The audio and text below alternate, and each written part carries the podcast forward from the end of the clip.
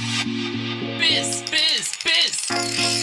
Oh yes, wir haben wieder einen am Haken. Hey, Petri und herzlich willkommen bei Fischen mit Fischer. und Kersch. Wir sind Marco und Stefan. Wir reden übers Angeln Nicht mehr. und nicht weniger. Einen schönen guten Tag, liebe Freunde vom Angelpodcast Fischen mit Fischer und Kirsch. Heute, wie versprochen, die Folge zum Thema Bissanzeiger und Nymphenfischen. Vorbereitung stand ja schon und ja, wir kommen jetzt untypischerweise mitten in der Woche raus. Diese Folge hätte eigentlich am Montag rauskommen sollen, doch da hat das alles zeitlich nicht so gut gepasst. Und deswegen hat ja Marco, vielen Dank an der Stelle schon mal, für euch eine kleine halbstündige Folge aufgenommen. Und jetzt schieben wir wie versprochen zum Mittwoch diese Folge hinterher. Ich wünsche euch jetzt schon mal viel Spaß und wir begrüßen selbstverständlich noch den Marco. Hallo Marco. Hallo Stefan, hallo liebe Podcast-Freunde.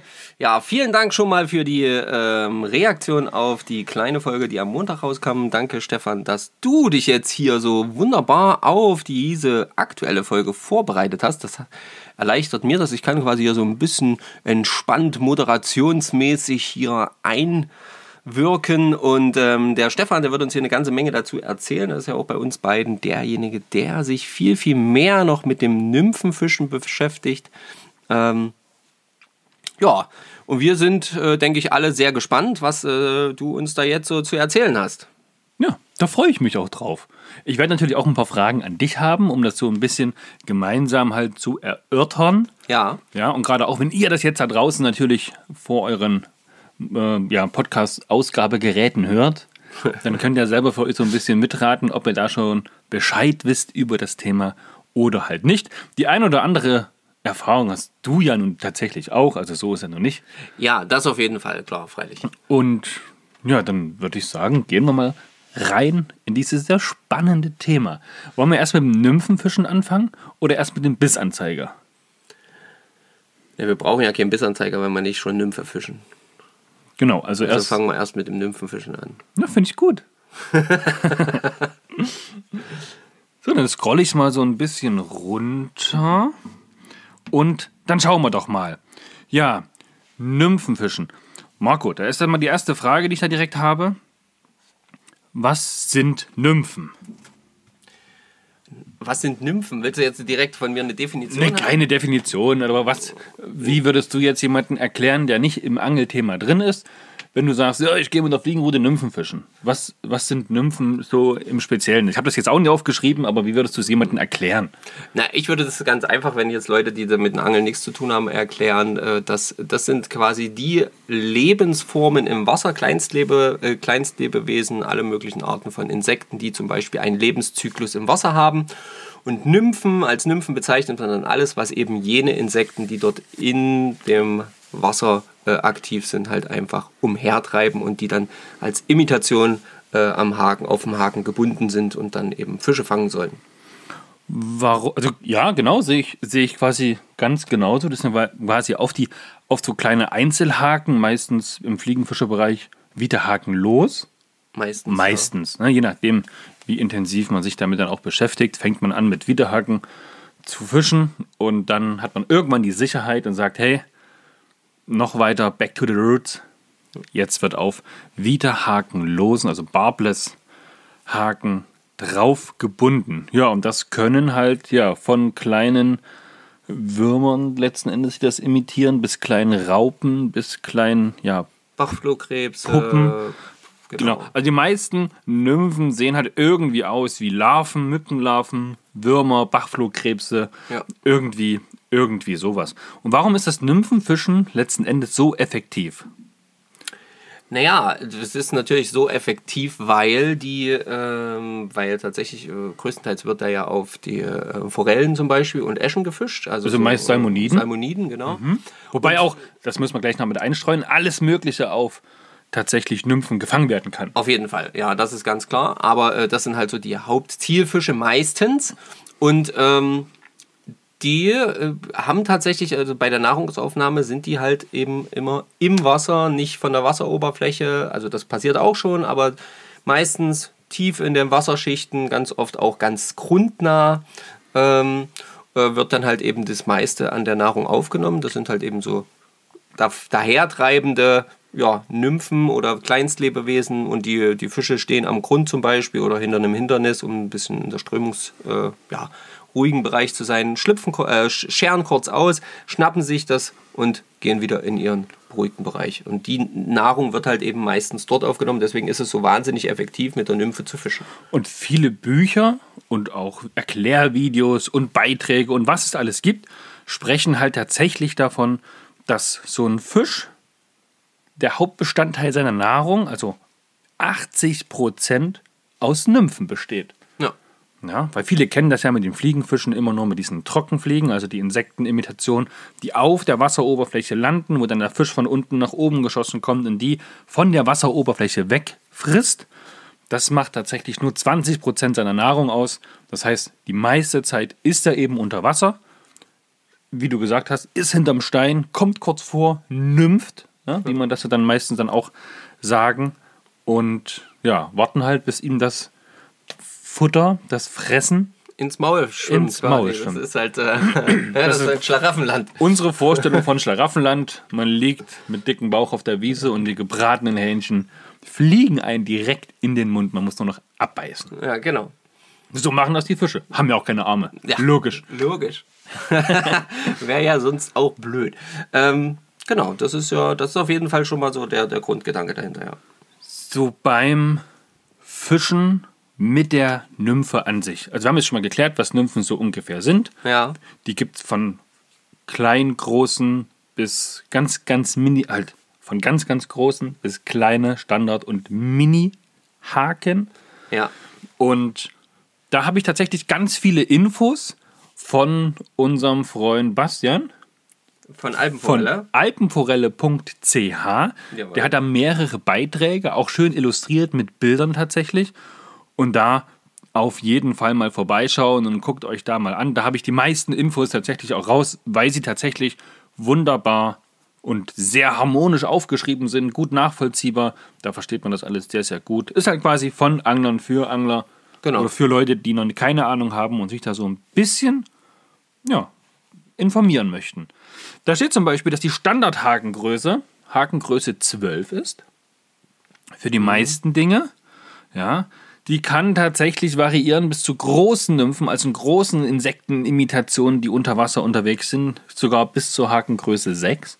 Ja.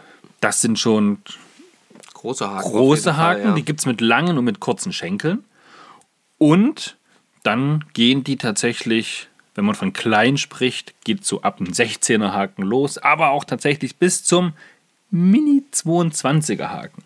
Ja, das ist aber echt eine Fuddelei, ey. Und das ist nicht nur eine Fummelei, die, die gebunden zu bekommen, sondern auch an die, ans Vorfach zu bekommen. Ja. Oh Gott. Aber es fängt halt, ja. Und auch mit ganz, ganz kleinen 16er, 22er Haken werden 50er, 60er Forellen gefangen. Also Manchmal tatsächlich, weil die so selektiv teilweise fressen, dann tatsächlich nur eben mit diesem, weil eben gerade eben nur diese bestimmte Nymphe oder, oder diese bestimmte ähm, na, Art Größe halt, halt auch. äh, ja. und Größe im Gewässer äh, unterwegs ist, rum, umherschwimmt und die Fische sich dann darauf einstellen. das Wichtigste beim Nymphenfischen Ja, oder wie suche ich meine Nymphe aus, wie entscheide ich, was ich jetzt fische, hängt natürlich immer vom Gewässer ab. ja, Und da hat der Bastian zum Beispiel aufgeschrieben, das fand ich richtig cool, das habe ich auch woanders noch gelesen. Die Kriterien in der Reihen, also in folgender Reihenfolge auswählen. Und da können wir auch gleich noch ein bisschen drüber sprechen. Man redet zuerst oder man schaut sich das Wasser an und sagt dann, hey, wie tief muss die Nymphe letzten Endes laufen. laufen im Wasser? Also wie, wie tief muss sie ähm, nach unten kommen auf den Grund? Ja, Am besten, man fischt so eine Nymphe so zwischen 20 und 30 Zentimeter überm Grund. Weil, wie du ja schon eben gesagt hast, die Fische, die stehen so auf dem Grund, wandern mal links, wandern mal rechts. Ja, und wenn die dann halt einen halben Meter überm Grund vorbeisaust, dann ist der Fisch ziemlich faul, ja. wie der Mensch am Sonntag, bleibt liegen und sagt, ach, Kommt noch eine. Da kommt noch was. Deswegen. Muss ich mich jetzt nicht bewegen. Ja. Deswegen hat sich herausgestellt, zwischen 20 und 30 Zentimetern, das ist top. Genau. Heißt auch so als Eselsbrücke, das Vorfach sollte theoretisch so lang sein, dass es ungefähr anderthalbfache ja, Lauftiefe haben sollte. Das heißt, wenn es jetzt ein Meter tief ist, mal 1,5, so ungefähr müsste man dann jetzt sagen, das sind jetzt so, der müsste jetzt 70 cm tief, damit es 30 cm drüber ist und das eben mal 1,5. Das heißt, da hast du so ja, einen guten Meter 10 ungefähr an Vorfachtiefe. Warum ein bisschen länger? weil das natürlich die Nymphe nicht schnurgerade nach unten hält, sondern durch diese Wassergeschwindigkeit, die Fließgeschwindigkeit, natürlich, dass da wie so ein Dreieck bildet. Ne? Es liegt oben auf der Wasseroberfläche und schwimmt nach unten und dann. Meistens so knapp im 45-Grad-Winkel. Das ist tatsächlich so ein bisschen. Ja, kommt auf die Fließ- kommt auf die Fließgeschwindigkeit drauf an, aber Ja. das kann man so grob sagen, ja. So. Wenn ich dann weiß, wie tief ich muss, dann kommt es natürlich drauf an, was ich entscheiden muss. Die Größe der Nymphe. Also im besten Fall gucke ich mich im Vorfeld schon mal um ne, und drehe den einen oder anderen Stein um und gucke, Genau. was ist da so an Getier im Wasser. Und wenn ich dann die Größe habe, wo ich sage, okay, das wäre vielleicht ein 16er, 18er, 20er oder ich brauche vielleicht sogar einen 12er, 10er Haken, dann ist es natürlich wichtig, um auf die Lauftiefe zu kommen, wie schwer muss die Nymphe sein. Ja, So, und das sind jetzt, also es gibt hier Tabellen tatsächlich, wie schnell oder wie langsam so eine Nymphe von der Oberfläche nach unten sinkt. So eine unbeschwerte Nymphe, wo man wirklich nur so ein bisschen Garn drum hat, gar nicht viel Tamtam. Und nur der Haken das einzelne Gewicht ist, die braucht ungefähr 10 cm pro Sekunde, was sie absinkt. Heißt 21. Und dann ist sie 10, Sekunden, äh, 10 cm nach unten. Je schneller die Fließgeschwindigkeit, ja, je langsamer geht das natürlich, weil das halt auch mal aufgewirbelt wird. Ich meine, wir reden ja hier wirklich im Grammbereich. Wenn überhaupt. Wenn überhaupt. Also die, die, die, äh, was ich, Messingperlen, Goldköpfe, Tungstenköpfe, ähm, die haben ja 0,16, Und gra- also das ist ja. Ja, so- 1,2, 1,0, 0,23 Gramm. Ja, genau. Also das ist wirklich absolut. Da ist dann schon, also du musst schon letzten Endes sagen, wenn du so eine große Tungstenperle nimmst, ich habe ja hier so ein paar da, aber also, ne, da kommen wir dann irgendwann mal in den Bereich, dass es auch mal ein Gramm ist. Aber das ist wirklich, Aber das ist dann schon riesig. ja, aber das wird dann wirklich schon groß. Also ein ne? klassischer Tungstenkopf, was ist das? Ein 3,6er, 3,8er. drei, ich glaube, ihr habt ja aufgeschrieben 3,2 in, seiner, 3,2, in seinen ja, Beispielen. genau, ja. ähm, sinkt ungefähr 50 Zentimeter pro Sekunde. Mhm. So, wenn ich es weiß, ich muss dann vielleicht irgendwie auf, wie wir es jetzt in Slowenien hatten, in so einem Pool, wo man nicht ganz genau sagen kann, wie tief es da ist, sind es drei oder sind es auch vier Meter, müsste man gucken. Wenn ich die jetzt drei Meter weiter oben reinwerfe und ich brauche aber, um da runterzukommen, ja, was weiß ich, fast, ja, acht, neun Sekunden, dann wird die höchstwahrscheinlich schon vorbeigetrieben sein. an bevor die Loch. überhaupt unten ist. Das ja. heißt, da muss man entweder ganz weit nach oben werfen oder eine deutlich schwerere Nymphe benutzen, wo vielleicht auch zwei solche Tungstenperlen drauf sind. ja. Ist dann schwerer, dürfte dann ein Meter pro Sekunde sein. Genau. Brauche ich dann halt keine 8, 9 Sekunden mehr, sondern tatsächlich vielleicht nur noch 4. Wenn sie den Meter pro Sekunde macht. Muss man aber auch erstmal wieder werfen können. Musst du werfen können. Dann hat es ja auch immer noch einen Zusammenhang, also vielleicht kommt das noch, weiß ich nicht, will jetzt nicht vorgreifen, aber auch einen Zusammenhang mit dem Vorfach, was ich verwende. Das kommt tatsächlich noch, Okay, aber das können wir auch gleich mit, können wir auch gleich mit, mit rein, ähm, reinbauen. Ich weiß nicht, ob ich es aufgeschrieben habe. Auf jeden Fall, ähm, genau, ist bei der Sinkgeschwindigkeit natürlich klar erstmal die Beschwerung des, des Kopfes Ja. bei der Nymphe. So, und dann eben auch tatsächlich noch das Vorfachmaterial. Fluo sinkt schneller als Mono, Ja. ist aber ziemlich starr dann Ziemlich steif, ja, genau. Ziemlich Wenig steif. Ähm, was auch wieder Nachteile bei den Salmoniden zum Beispiel sind. Ja, auch So. in der Präsentation der Nymphe, ne? wenn es halt so fest ist, ist halt nicht so geschmeidig, die Nymphe kann nicht so schön spielen. Mhm. Das hat halt wieder einen Vorteil bei Mono. Mono sinkt dafür eben nicht so schnell ein. Ähm, dünner ist um die Sinkgeschwindigkeiten auch wirklich erfassen zu können, deutlich besser. Klar. Denn dünneres Vorfachmaterial hat weniger Widerstand im Wasser, was dann auch letzten Endes die Nymphe mit nach unten ziehen muss. Ja, dann hast du ja schon gesagt, der Auftrieb, ne? Mono lässt natürlich dann auch irgendwann mal ab einer gewissen Tiefe dann die Nymphe nicht mehr so 50 cm pro, pro Sekunde sinken, einfach weil da so viel Material noch dran hängt, was ja. das Gewicht dann irgendwann wieder wegfedert mit. Ja, genau. Dann habe ich gelesen, das fand ich ganz, ganz krass, man soll auch immer einen, einen Lappen oder ein Küchentuch oder irgendwas fettaufnahmefähiges mit in der Angeltasche haben, um vor dem Fischen sein Vorfach auch tatsächlich mal von Rückständen, von fettigen Rückständen zu befreien. Ja. Denn Sommer zum Beispiel, Sonnencreme, man fasst das Vorfachmaterial an, ist ein Mini-Fettfilm drauf, aber auch der sorgt ja dafür, dass es dann wieder Auftrieb bekommt. Und dass es leichter zu sehen ist für den Fisch. Gut, das weiß ich jetzt nicht. Doch, weil Also, das ja eher diese Spiegelung. andere Reflexion wahrscheinlich, andere Lichtbrechung. Genauso auch im Winter, ne? Man schmiert sich vielleicht dicke äh, Creme ins Gesicht, um da so ein bisschen der Kälte und dem Wind zu trotzen. Ja. ja. Vorfach angefasst, weil angeknüppelt. Zack. Da hast du den Salat. Wusste ich noch nicht. Also habe ich so intensiv tatsächlich noch nie drüber nachgedacht. Beim Sinken und der Sinkgeschwindigkeit, wir haben es ja schon über das Vorfach gesprochen, gibt es natürlich auch die sogenannten, Sinktippets. genau, heißt, das sind halt, ja, es ist, ein Stückchen Vorfachmaterial, was ein schwereres Material ist als Mono oder halt Fluor, was halt dazu gemacht ist, dass es halt tatsächlich nach dem Auswerfen von ganz alleine schon mit nach unten, nach Sinkt. unten gezogen wird und sinkt, genau. Und das ist dann wieder natürlich klar vorteilhaft bei dem einen oder anderen Köder, beziehungsweise auch vielleicht bei großen Fließgeschwindigkeiten kann das auch Vorteile haben. Oder wo wir im Harz waren mit dem Bellyboot, Genau, wenn du weit nach unten musst, weil der See tief ist zum Beispiel. Genau, es geht halt schneller, dass es nach unten ist. Ich meine, irgendwann sinkt alles ab, aber.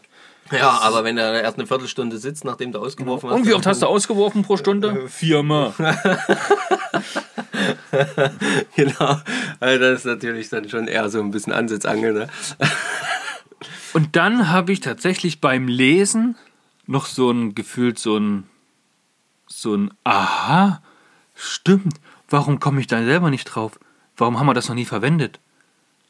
Jetzt. Ich weiß nicht, ob du es schon weißt, aber ähm, Bastian hat geschrieben, man sollte immer so ein bisschen Schrotblei mit dabei haben. Die gibt es ja auch in 0,1er Sch Ja. Schritten, um da vielleicht auch was ans, ja, entweder relativ nah an der Fliege oder auch ans Vorfach mit anzumachen, um dann, was ich mal, um 0,1, 0,2 Gramm das Ganze zu beschweren, um halt auch wieder weiter runterzukommen. Da sagte, da musst du halt dein, dein Vorfach letzten Endes nicht wechseln, du musst deine Nymphe nicht wechseln, du kannst sie aber dadurch halt tiefer anbieten. Hm. Überschlau. Ja, das haben wir vor allen Dingen, haben wir das nicht beim Nymphenfischen, äh, beim Nymphenfischen habe ich das noch nicht benutzt. Beim, äh, beim Hechtfischen. Wenn äh, manchmal die äh, Köder eben ähm, auch mit, selbst mit einer Intermediate-Schnur halt nicht äh, schnell genug nach unten kommen, weil sie zum Beispiel etwas groß sind, ja, viel Material oder so, ähm, dann haben wir das tatsächlich auch schon so gemacht. Dann haben wir da äh, kleine Bleikugeln vorne dran. Hat mir keiner gesagt, ne? Ja, jetzt Frech von euch. heute wieder hier. Ja, na, was soll denn das?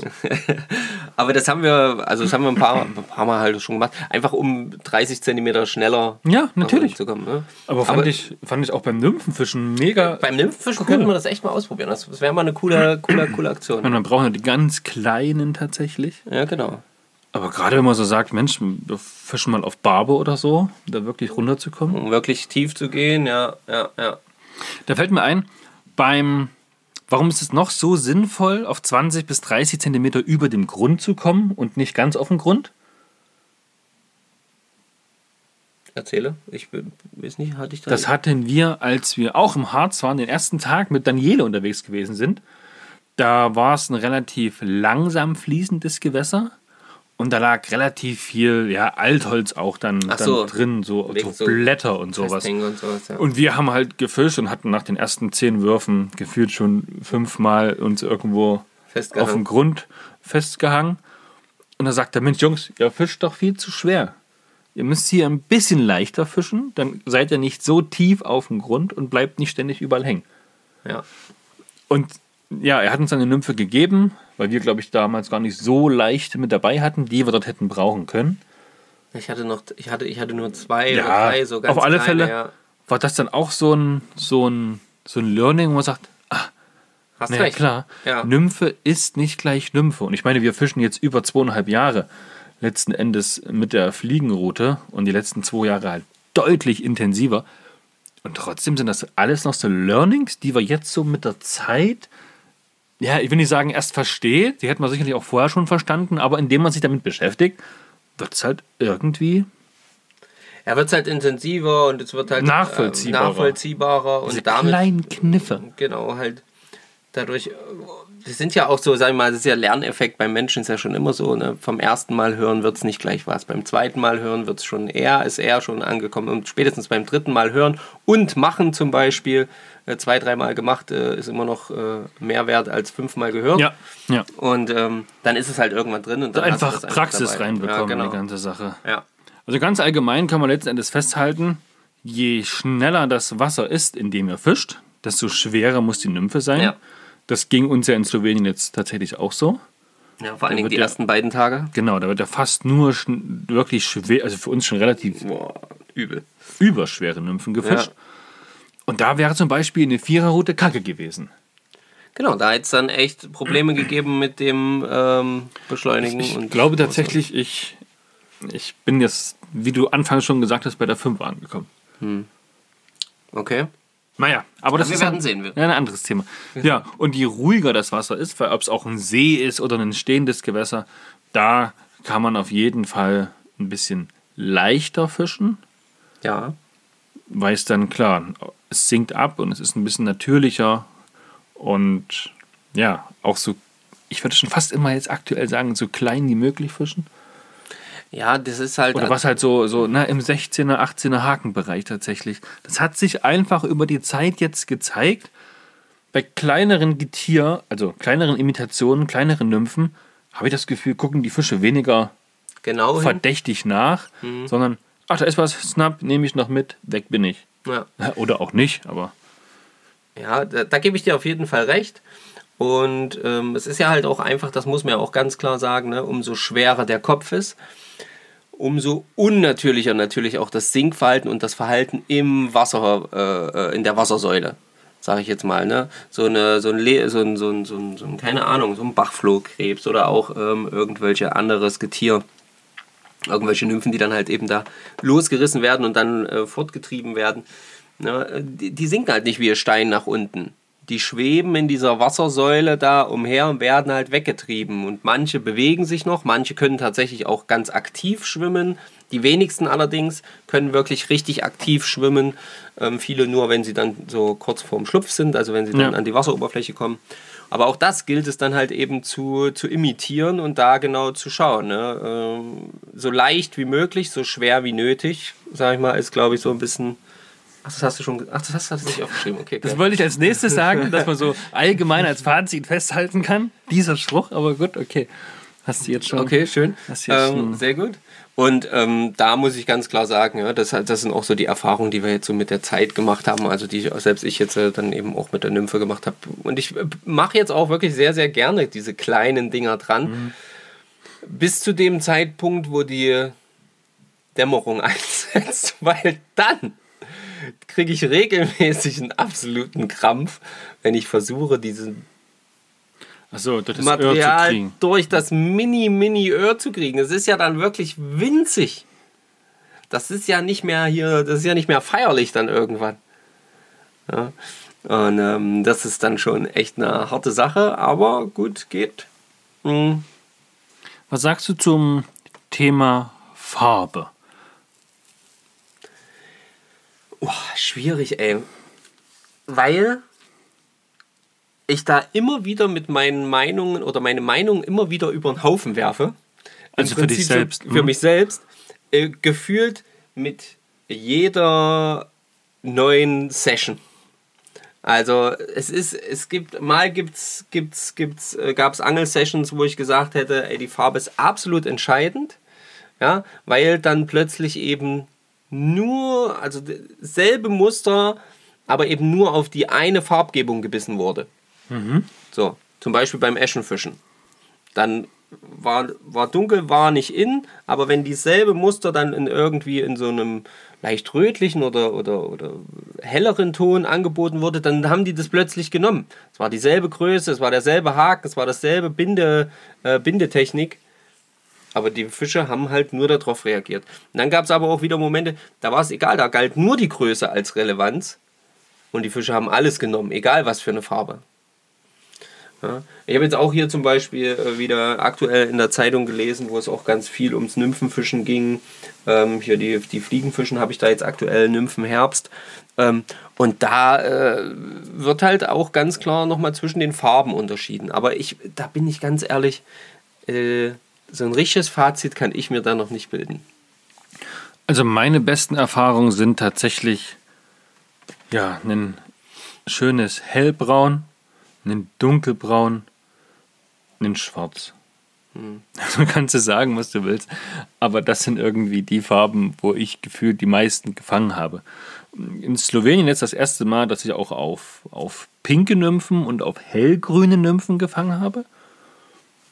Aber ansonsten bei uns hier noch überhaupt nicht tatsächlich. Und doch, das habe ich hier durchaus auch schon mehrfach. Ich, mein, ich will nicht sagen, dass das nicht geht, Gottes Willen. Ja, Ja, Aber das ist halt so dieses Vertrauen in den eigenen, in die eigene Nymphe, Ja, die ja. muss man dann schon, schon irgendwie dann auch mitbringen tatsächlich. So, wir hatten jetzt also das Thema, wie man sich orientiert, ne? Lauftiefe und Größe. Ja, Und dann gibt es noch tatsächlich die Form und die Farbe. Gut, Farbe haben wir jetzt auch schon angesprochen. Ähm, Form heißt halt, es gibt halt Nymphen, die sind ein bisschen buschiger, die sind ein bisschen auftragender vom, Ja. von, der, von der Dicke, vom Durchmesser. Oder halt ganz, ganz schlanke, wo nur der Haken, was ich mit drei, vier Lagen Garn überwickelt ist, vielleicht noch mit so einem, so einem UV-Kleber, dass die noch so ein bisschen, also richtig, richtig fest sind. Und da wird halt imitiert, je heller, desto frischer sind sie irgendwie geschlüpft und haben sich das letzte Mal gehäutet. Ähm, darum gehen wohl auch so Bienenmaden relativ gut, so Imitationen davon, weil die halt sehr, sehr hell sind und gute Eiweißbrocken darstellen. Je dunkler, klar, desto älter ist die Nymphe irgendwie und desto eher oder desto bald müsste irgendwann mal wieder die nächste Häutung dann kommen.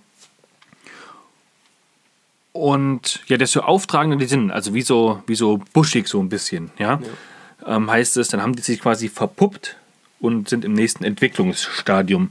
Manchmal stehen die Fische halt, je nach Erfahrung, mal darauf und mal darauf. ja.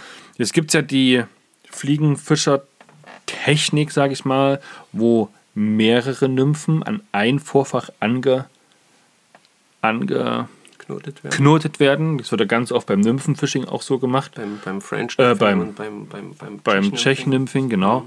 Das heißt, unten kommt eine ganz dicke, schwere Nymphe dran, Ja, mit der man dann quasi den Boden abtastet und dann so 20, 30 Zentimeter oben drüber kommt halt so eine ganz kleine, einfache und ja, zu 90 Prozent wird halt dann auf diese kleine, feine gebissen. ja. Und ja, das muss man halt, wenn man jetzt ganz normales Fliegenfischen betreibt, so versuchen hinzubekommen, ohne jetzt halt einfach nur am Wasser zu stehen und mit seiner, was ich, 12 Fuß Route da den Strom so abzu, abzugehen, abzu, Ja, halt, halt immer nur diese, diese, ähm, diese ha, wie sagt man es, abzu, abzufischen. Das wird ja einfach im Prinzip nur abge, ähm, abge reingelegt und flussabwärts mit der Rutenspitze mitgegangen. abgeführt, sage ich jetzt mal. ja, So. abgeführt. Abgeführt, die Fische werden abgeführt, ja. So. Die Route wird abgeführt. Ähm, das ist ja auch eine Technik, das soll jeder für sich entscheiden, was er da gerne machen möchte. Ähm, wir, also ich persönlich finde, habe hab dem jetzt noch nichts abgewinnen können. Vielleicht ist es auch einfach so, dass man da mal jemanden braucht, der das professionell macht, dass man einem das mal zeigt. Aber aktuell bin ich da mit dem normalen Nymphenfischen ähm, äh, vollkommen zufrieden, wenn wir das machen. Und äh, was wir auf jeden Fall sagen müssen, äh, guckt immer, ähm, was in eurem Gewässer dahingehend erlaubt ist. Ich weiß zum Beispiel in, in, in, bei uns in Sachsen und auch in Thüringen ist eben ist nicht erlaubt, zwei Genau. Nymphen an eine. Genau, da darf nur ein Haken am Ende des Vorfaches sein. Genau. Das ist ganz, ganz wichtig. Da muss man wirklich immer so ein bisschen drauf gucken.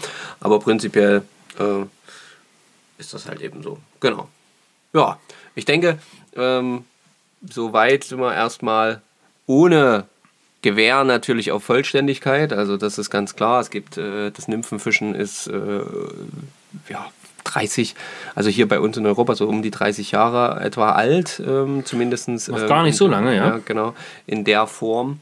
Ähm, und äh, das heißt, das sind auch noch tausend Sachen, die dann noch in die Richtung gehen können, in die Richtung gehen können. Ähm, gibt Leute, die sagen, es muss, es muss immer ähm, ganz realistisch gebunden sein. Andere sagen, es muss so ganz äh, vollkommen wurscht gebunden sein. Die Erfahrung zeigt halt, es wird darauf und auch darauf gebissen von Genau. dem Fisch. Und vor allem, wenn man so ein ganz realistisches Muster hat, dann, was ich nach dem dritten oder vierten Fisch, das so sieht das nicht mehr so realistisch aus. Und wir hatten es auch schon. Da war nur noch der Haken, Und der Faden dran. die, die Perle vom, vom Kopf, ne?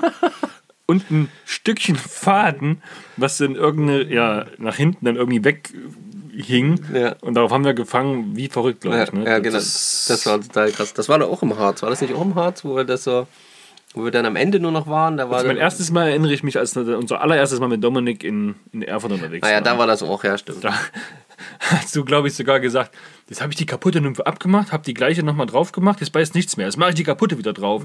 Und zack, hier ist der nächste. Ja. Äh, Das, Das ist, äh, das ist echt krass manchmal, ja. Deswegen, also ähm, probiert das einfach für euch aus, macht euch da auch nicht so einen Kopf. Und wenn ihr selber binden wollt zum Thema Nymphenfischen, ja, tut euch da auch keinen Zwang an. Es gibt tausend geile Videos und ganz einfache Geschichten, ähm, wie man so eine Nymphe binden kann. es gibt da halt auch, das sagen alle, kein richtig und kein falsch. Ne? Genau. Es muss euch in erster Linie erstmal gefangen, damit ihr das Vertrauen in eure selbstgebundene Nymphe habt. Und dann, ja, probieren, probieren, probieren und die erfolgreichen Muster merken. Ja. im besten Fall nachbauen und immer dabei haben. In verschiedenen Hakengrößen, in verschiedenen Gewichtsklassen letzten Endes, um halt auf die jeweilige Tiefe zu kommen Ja. und auf die Größe eingestellt oder dass ihr euch auf die Größe einstellen könnt, die gerade vor Ort am fängigsten ist. Ja. Jetzt könnte man noch sprechen, flussaufwärts werfen oder flussabwärts werfen. Boah, da gibt's, ey, das gibt Und das einen Krieg, ist, ein, Alter. und gibt das einen Krieg. ist so ein Thema.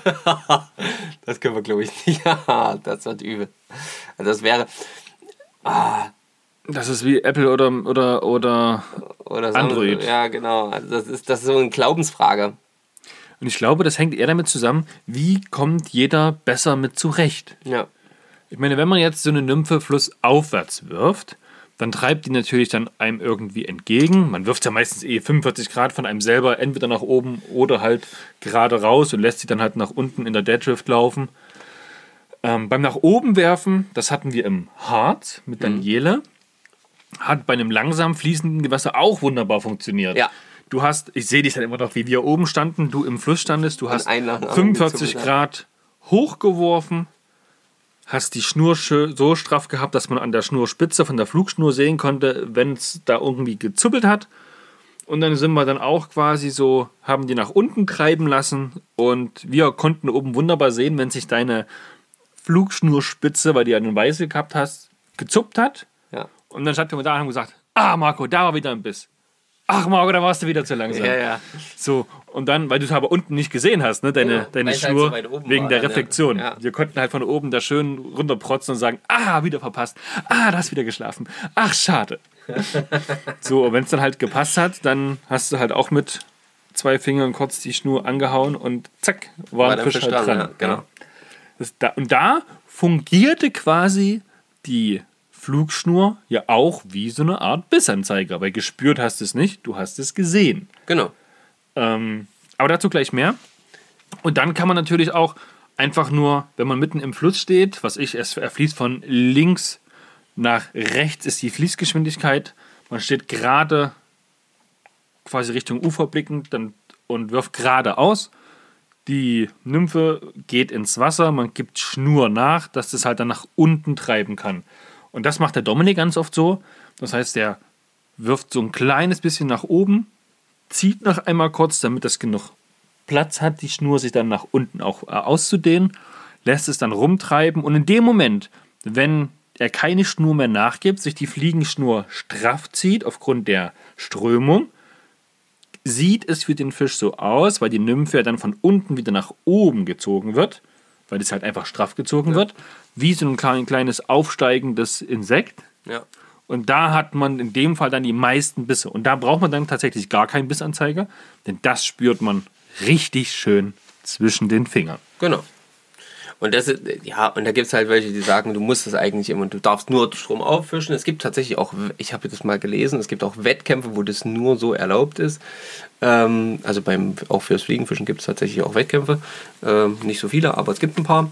Und ähm, beim, beim, beim äh, ja, es gibt halt eben auch die, die Effektivität des von nach unten Werfens. Und zum Beispiel beim Fliegenfischen auf, auf Lachs und so mit den Zweihandrouten, da wird ja eh immer diese Trift gewählt. Also die werfen ja nicht nach oben und strippen dann ein, sondern mit der Zweihand wirfst du halt diese 45 Grad halt schräg nach drüben aufs andere Ufer und lässt dann Flussaufwärts.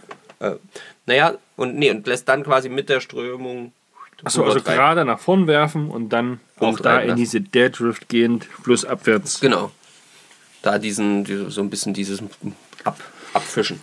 Ja, ich meine, der Vorteil ist, wenn man auch flussaufwärts fischt, so auf meinetwegen nicht 45 Grad, sondern vielleicht ein bisschen weniger noch, dann hat man halt länger was davon, weil die Nymphe länger im Wasser ist. Wenn es dann nach unten treibt, ja. Muss aber immer Schnur nachnehmen, damit die immer relativ straff ist. Ja, damit ich auch mitbekomme, wenn der das beißt und reagieren kann. Wenn der natürlich extrem, sagen wir mal, meterweise Schnur im Wasser liegt und ich mache einen An Anzug oder einen, selbst einen leichten Anhieb äh, und Holt das mal 10 Meter Schnur raus, das wird schwierig. Ja. ja, da wird der Fisch wohl nicht hängen bleiben. Und wenn ich dann noch wieder hakenlos habe, na, dann können wir es gleich vergessen. Aber auch dafür gibt es ja Lösungen, nämlich zum Beispiel so ein Bissanzeiger. Um das gut zu erkennen, ja. Genau, der Bissanzeiger, das ist quasi ein, ja, wie so eine kleine Pose, kann man eigentlich fast sagen, die aber auf dein Vorfachmaterial mit, ja, angebracht ist. Und bei diesen Anbringen gibt es jetzt unglaublich viele verschiedene Varianten. Es gibt die Möglichkeit, das irgendwie dran zu klemmen oder halt mit so einem Clipper, wo man das halt dann um die Schnur dran macht. Muss man natürlich aufpassen, dass man dann sein Vorfachmaterial nicht beschädigt. Dann gibt es die Möglichkeit, das Ganze sogar dran zu kleben. So wie es dann dran ist, ist es dann natürlich auch dran. Das heißt, da muss ich mir ganz klar darüber sein, ich fische jetzt damit nur hier und die Gewässertiefe von zum Beispiel 1 Meter ändert sich nicht. Genau, die bleibt immer gleich. Dann ist es möglich, so zu machen, ja. Es gibt eine Möglichkeit, sogar am Vorfach einen speziellen Knoten zu machen, um da Material dazwischen zu knoten, was man dann auch wieder aufmachen kann. Wusste ich vorher so auch noch nicht. Ich meine, klar hätte man sich denken können, aber wenn man sich nicht groß damit beschäftigt, ja. weiß man sowas nicht. Fand ich ganz cool. Sah auch relativ einfach aus. Müsste man mal ausprobieren, wenn es keine andere Möglichkeit gibt. Ähm, ja, und es gibt dann noch das, was ich damals kennengelernt habe durch YouTube. Nämlich, das kommt aus Neuseeland und das ist auch wieder unbezahlte Werbung. Das ist der sogenannte äh, New Zealand Strike Indicator. Quasi auch ein Bissanzeiger, der besteht halt einfach nur aus verschiedenen ja, Wollestückchen oder Wolle, Fasern. Wollefasern, das ist vielleicht besser, genau, in verschiedenen Farben. Mit dabei ist dann immer weiß, schwarz, orange und neongrün. Ja. Und das wird auf dem Vorfach so montiert, ich weiß nicht, ob ich das jetzt gut erklären kann. Das ist wie so ein kleines ähm, Gummiröhrchen, so ganz, ganz, ganz, ganz klein, was ich nur 2-3 Millimeter hoch, aber halt auch, auch relativ fest. Da schiebt man quasi sein Vorfach so durch, dass es wie so eine Art Schlaufe bildet. Dazwischen macht man halt diese Wolle Ja. und dann zieht man das wieder durch das Röhrchen rückwärts und durch diese Klemmwirkung halt bleibt das halt zum einen da drauf. Man kann es immer wieder abmachen oder auch die Farben wechseln und man kann es vor allem auch verschieben. Ja. Ähm, weil das jetzt aber so eine Art Wolle Das ist Wolle, ja. eben ist, hat das Vor- und Nachteile. Ja. Denn zum einen ist das mit dieser Wolle so, dass sie natürlich zwischen diesen einzelnen Fasern ganz viel Sauerstoff oder ganz viel Luft hat und deswegen auch nicht untergeht, solange wie es relativ trocken ist. Ja.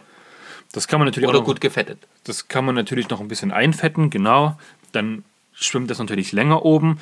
Ist für langsam fließende Gewässer und für stille Gewässer super geeignet, weil zum einen super sensibel, super leicht, kann man auswerfen und macht da überhaupt kein großes Spirenzchen, als, wenn's, als wenn nichts weiter dran ist, sag ich mal. In schnell fließenden Gewässern ist aber der Nachteil, weil dann schon mal die Strömung, da wird es vielleicht mal unter Wasser gezogen und dann kommt ein Schwall Wasser oben drauf, dass das relativ schnell dann mit Wasser vollsaugt. Und dann ist es nicht mehr so toll. Und dann war es das mit deinem Bissanzeiger. Dann ja, hast du halt noch ein Stückchen Wolle da vorne dran, die dich jetzt, was dir nichts bringt. Nee, weil du es dann irgendwann nicht mehr siehst, weil es mit abtaucht. So. Das ist das Problem, genau. Ganz, ganz genau. Ähm, die Idee hinter so einem Bissanzeiger ist letzten Endes, dass man den ja auch wieder so auf 80% von der Wassertiefe einstellt oder auf 85%, so dass halt der Köder zwischen 20 und 30 Zentimetern über dem Wasser schwebt. Der Bissanzeiger das zum einen mithält, kleine Nymphen kein Thema, schwere Nymphen, Wolle auch wieder schlecht oder halt viel Wolle. Ja. Und sobald dann, wie bei so einer Pose, ein Fisch unten die Nymphe packt, attackiert oder einsaugt, sieht man das halt klar oben an den Bissanzeiger. ja. Der Biss wird angezeigt. Super. So. Das muss man natürlich dann regelmäßig verstellen, je nachdem, wie die Gewässertiefe und Struktur dann auch letzten Endes aussieht. Und ja, man muss natürlich aufpassen, dass es halt nicht zu schwere Nymphen sind, denn das soll ja vom Bissanzeiger auch noch getragen werden. Anders ist es da zum Beispiel bei Bissanzeigern, die wie so eine schwimmende Plastikkugeln sind. Die kann man meistens auseinander machen und dann einfach auf, die, auf das Vorfach so drauf Klipsen. klipsen, klemmen, dazwischen klemmen. Und die sind halt ja aus schwimmendem Kunststoff. Der kann nass werden, wie er will. Der schwimmt halt immer. Genauso auch so Schaumstoff gibt es da, gibt's da zum Beispiel auch, Ja. der so wasserabweisend ist. Der schwimmt und schwimmt und schwimmt. Und der trägt in der Regel auch schwerere Nymphen. Hält die einfach, weil die Auftriebskraft von diesen sogenannten ist, ja. Bissanzeiger einfach größer ist. Genau. Ist natürlich dann geeignet, klar, für stärkere Strömungen, raueres Wasser, wo man halt auch schwere Nymphen äh, dran machen kann. Dann Nachteil, schwerer zu werfen, Ja.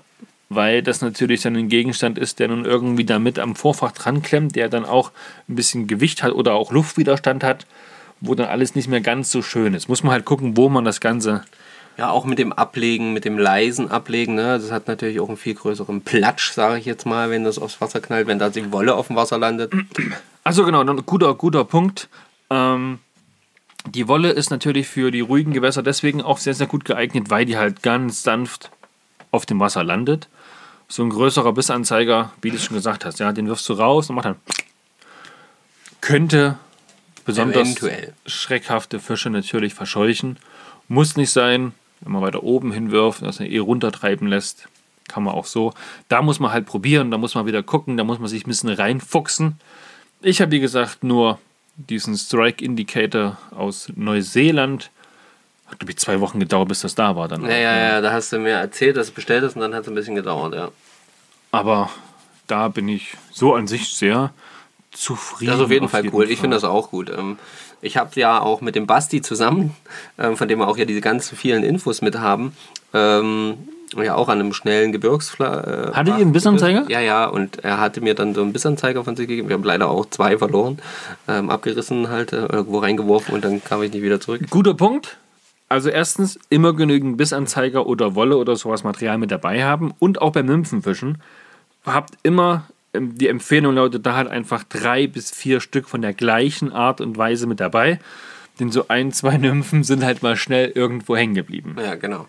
Und bei Bissanzeiger ist es dann halt eben ähnlich. Ähm, genau, aber prinzipiell äh, kann man sagen, bei den schnellen Gewässern ist das wirklich ein Riesenvorteil, diese, diese stark schwimmenden äh, Geschichten zu nehmen.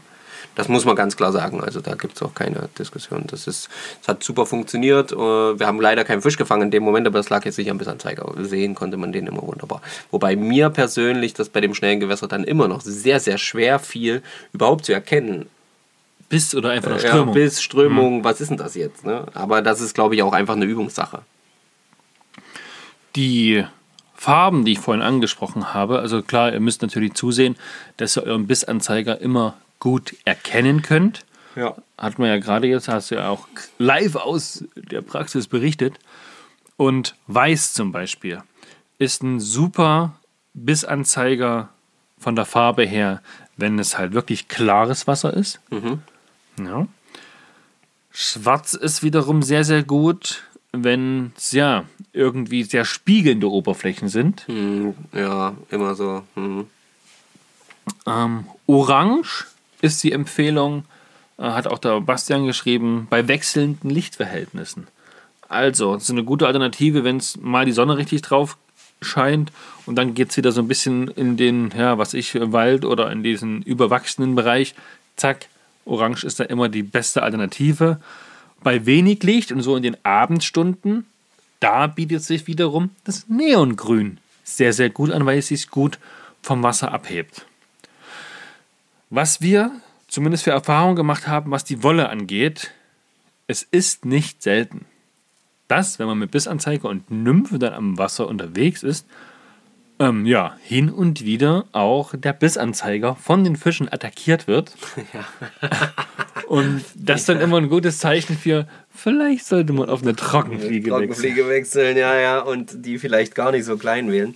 Apropos Trockenfliege, du hast es hier ja tatsächlich auch mit hingeschrieben. Ich wollte es nämlich schon gerade noch sagen. Genau, das war zum Ähm, Abschluss dann noch, weil das ja kein typischer Bissanzeiger Kein ist. typischer Bissanzeiger, aber doch ähm, auch äh, ganz, ganz, ganz, ganz viele Menschen machen das tatsächlich so. Die haben dann zum Beispiel eine gebundene Trockenfliege mit einem abgeknipsten Haken oben montiert als Bissanzeiger. Die treibt dort oben entlang und ähm, unten drunter schwimmt halt die Nymphe. Habe ich in ganz vielen Videos jetzt schon. Ich habe mir viele Videos reingezogen im Vorfeld für, dieses, äh, für diese Thematik. Und da äh, waren es tatsächlich einige dabei, gerade jetzt so auch ähm, ja, im, im nordischen Bereich wird das gerne gemacht, äh, äh, dass sie halt eben dann das so kombinieren. Und wenn dann halt aber immer wieder Bisse auf den Trockenfliege oben kommen, die ja auch durchaus ein bisschen größer sein darf, dann ist wieder der Größer sein muss. größer sein muss, weil sie ja auch halten muss, äh, dann äh, ist natürlich klar, okay, ich muss eine Trockenfliege mit Haken montieren, damit das Ganze auch äh, läuft. Ja. Und äh, ist äh, auch eine coole Sache. Also habe ich so selber noch gar nicht ausprobiert, aber könnte ich mir eben auch. Äh, Bräuchte mal wieder eine Trockenfliege, die man dann auch nicht ewig trocken wedeln muss, ja, ähnlich wie die Wolle, sondern wirklich, die auch ein bisschen wasserabweisend ist, vielleicht dann, wo du sagst, hier wirfst du drauf, schwimmt definitiv und sehe ich gut. Sehe ich gut, ja. Das ist sowieso, letzten Endes muss man ganz klar sagen, mh, der Schwimmeffekt äh, ist das eine, aber die Sichtbarkeit ist halt das andere. Also ich brauche keinen Bissanzeiger, wo ich am Ende äh, auch nur mit zusammengekniffenen Augen hoffen muss, das könnte die Richtung sein, das könnte vielleicht mein Bissanzeiger sein. Es gibt auch so kleine Styroporkugeln zum Beispiel, Ja, ja. die man auch verwenden könnte. Ja, da gibt es ganz, ganz viel. Ich habe auch schon gesehen, da haben die gesagt, boah, kein Bissanzeiger dabei, hier wäre es aber richtig praktisch. Und da haben sie einfach ein bisschen Butterbrotpapier quasi so mit, mit Alufolie halt in Kombination. So einfach so Alufolie ein bisschen ums Vorfach gewickelt und haben dann so ein kleines Alufolienkügelchen gehabt. Schwimmt auch. Muss man natürlich gucken, alle Materialien, die man da meistens so zu kaufen bekommt, sind natürlich sehr, sehr umweltschonend, weil biologisch abbaubar. Wäre mit der Alufolie jetzt nicht so der Fall. Ja, aber wenn man die dann hinterher auch wieder einsammelt oder abmacht und nicht einfach aus der Hand fallen lässt und dann irgendwo in der Natur rumliegt, ist, denke ich, alles, alles schick. Ja. Mhm. Sehr gut. Hast du noch irgendwas zu ergänzen? Irgendwas, wo du sagst, hey, das hätte man vielleicht noch sagen können. Das Aufschlagen auf dem Wasser mit der Scheuchwirkung hatten wir. Dass man die Lauftiefe einstellen muss, hatten wir auch. Äh, Kleben, klar, ist richtig fest und hält dann für immer an der gleichen Stelle. Ähm, Rutschen und verstellen. regelmäßig mal ein bisschen kontrollieren, dass der Bissanzeiger nicht verrutscht ist und ihr dann auf einmal dann einen halben Meter höher oder halt tiefer fischt. Ja, genau. Was dann so zu den Nachteilen gehören würde. Ja, nö, ansonsten wüsste ich jetzt gerade nicht. Also es ist halt alles, äh, alles soweit äh, von meinem Wissen und von unserem Wissensstand aus erstmal, denke ich, gut erzählt, ähm, gut erwähnt. Und ähm, ja, achso, doch eine Sache noch, was man nämlich bedenken sollte beim Fischen mit Bissanzeiger ist, dass die Oberflächengeschwindigkeit immer des, des fließenden Wassers immer schneller ist als die Fließgeschwindigkeit unter Wasser. Umso näher ihr quasi an den Grund oder die Nymphe, umso näher sie am Grund ist, umso langsamer treibt dort oder ist dort die Fließgeschwindigkeit des Wassers. Das heißt, durch, wenn man oben schnelles Wasser hat, wird die Nymphe oft unnatürlich schnell in ihrem Bereich gezogen weil sie eigentlich dort viel, viel langsamer fischen müsste. Deswegen ist dieses Bissanzeigerfischen ganz oft auch ähm, optimalerweise ja, halt. Bei so Tiefen äh, von drei, vier Metern macht es wahrscheinlich null, äh, wahrscheinlich keinen Sinn. Sinn. Ja. Bei genau. Fließgewässern, genau. genau. Aber auch so ja, bis zu einem Meter. Alles. Ist alles, äh, kriegen wir alles hin und ich habe da auch schon äh, also wirklich eine tolle Fischerei erlebt mit Bissanzeigern. Ähm, aber das muss man auf jeden Fall auch mit bedenken. Da sollte man immer mit dran denken. Das ist auch ähm, beschrieben ähm, dass das eines der Gründe war, warum sich dieses Tschech-Nymphing oder äh, dieses, äh, dieses Euro-Nymphing halt so ähm, immer weiterentwickelt hat, weil dort halt eben nicht mehr der Bissanzeiger genommen wird, sondern eben die, die Laufgeschwindigkeit an diese Gesch Fließgeschwindigkeit unter Wasser ganz nah am Grund besser angepasst werden kann durch das Führen im gestreckten Vorfach mit der Rutenspitze. Ja, also das sollte man auf jeden Fall immer, immer noch so ein bisschen mitdenken. Ansonsten, nö, fand ich das jetzt eine schöne Folge. Ähm, und ähm, ja, viel Content auf jeden Fall. Viel, viel erzählt diesmal. Genau. Und weniger lustige Geschichten. Ja. ja. Weniger persönliche Meinungen wie Montag. ja, ich würde sagen, deine Montags, diese kleine Montagsfolge, die besprechen wir dann jetzt in der kommenden Folge genau. dann noch mal ein bisschen genauer. Denn da habt ihr echt gut auch drauf, sag mal, reagiert mit eigenen Beiträgen, die ihr uns geschickt habt, die wir uns natürlich alle angehört haben. Und ja, ja äh, mitten in der Woche, also wir haben es jetzt gleich 14 Uhr, wir machen den Sack jetzt hier, denke ich mal, zu. Es ist ja auch schon wieder ja, 52 Minuten. Das heißt, ihr halt diese Woche wieder anderthalb Stunden Content. Gute Unterhaltung. Wir wünschen euch Petri Heil und wir hoffen, dass ihr euch gefreut habt, diese Woche zweimal was von uns zu hören. Ja, genau. In diesem Sinne auch Petri Heil von mir. Ähm, ja. Und äh, viel Spaß, ähm, setzt was um und ähm, wenn es euch was gebracht hat, wenn ihr weitere Fragen oder Ergänzungen habt, dann sind wir natürlich immer offen, das wisst ihr. Also schreibt es uns einfach auf Instagram oder Facebook oder wie auch immer ihr das gerne möchtet. In diesem Sinne, wir sind raus. Petri Heil, mach's gut. Ciao.